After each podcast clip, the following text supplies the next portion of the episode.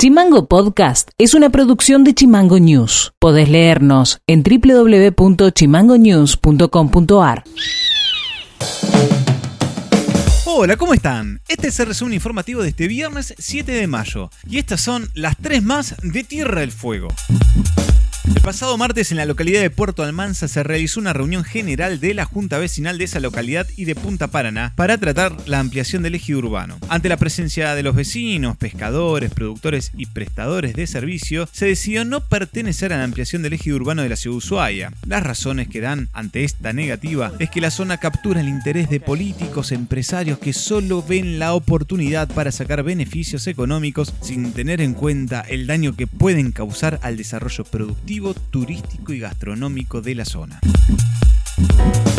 Este jueves, los legisladores recibieron a los secretarios de Finanzas de los municipios de Río Grande, Tolwyn y Ushuaia, quienes plantearon la situación económica a través de la cual están atravesando por la falta de fondos que deben ser enviados por gobierno. Dejaron entrever que las deudas superan los mil millones de pesos entre las tres ciudades y con un atraso del envío de fondos de coparticipación que superan los 30 días. La legislatura convocó al ministro de Economía de la provincia, Guillermo Fernández, para el 14 de mayo.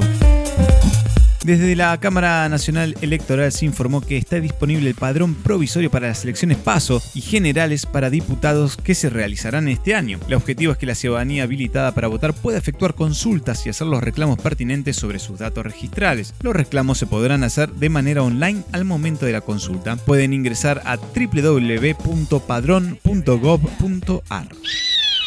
Noti Audio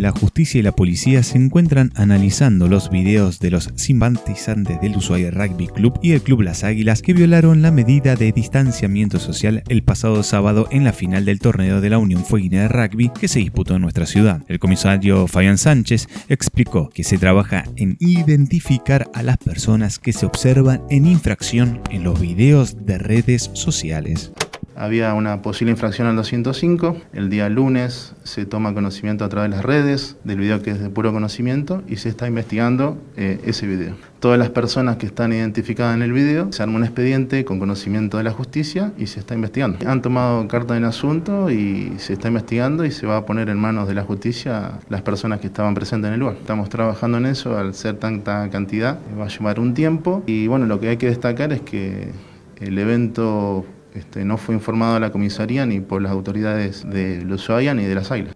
Noti Audio.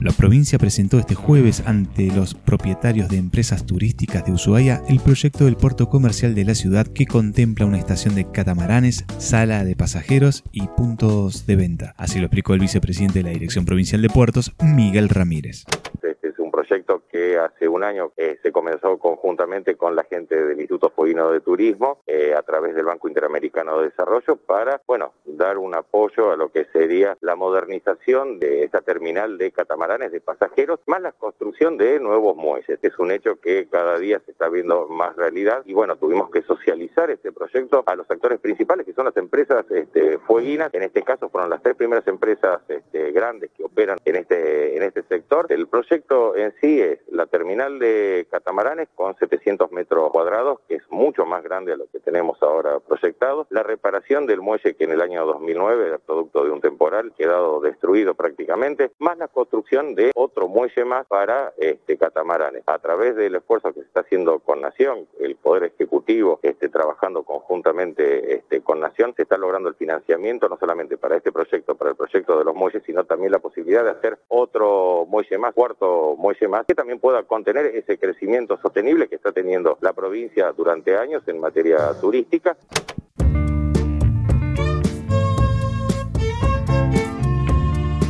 Y esto ha sido todo por hoy. Seguimos en Spotify como Chimango News y escribinos vía WhatsApp al 2901 6506 66. Dejamos con un tema musical de la banda que nos acompañó toda esta semana que fue Wilco y nos reencontramos el lunes. Chao. Chimango Podcast. Conducción. Federico García. Diseño y redes sociales. Micaela Orué. Seguinos en Twitter. Seguinos en Facebook como Chimango News. En Instagram como Chimango News OK.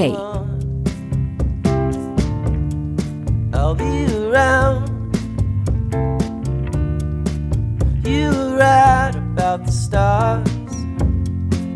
Each one is a setting sun.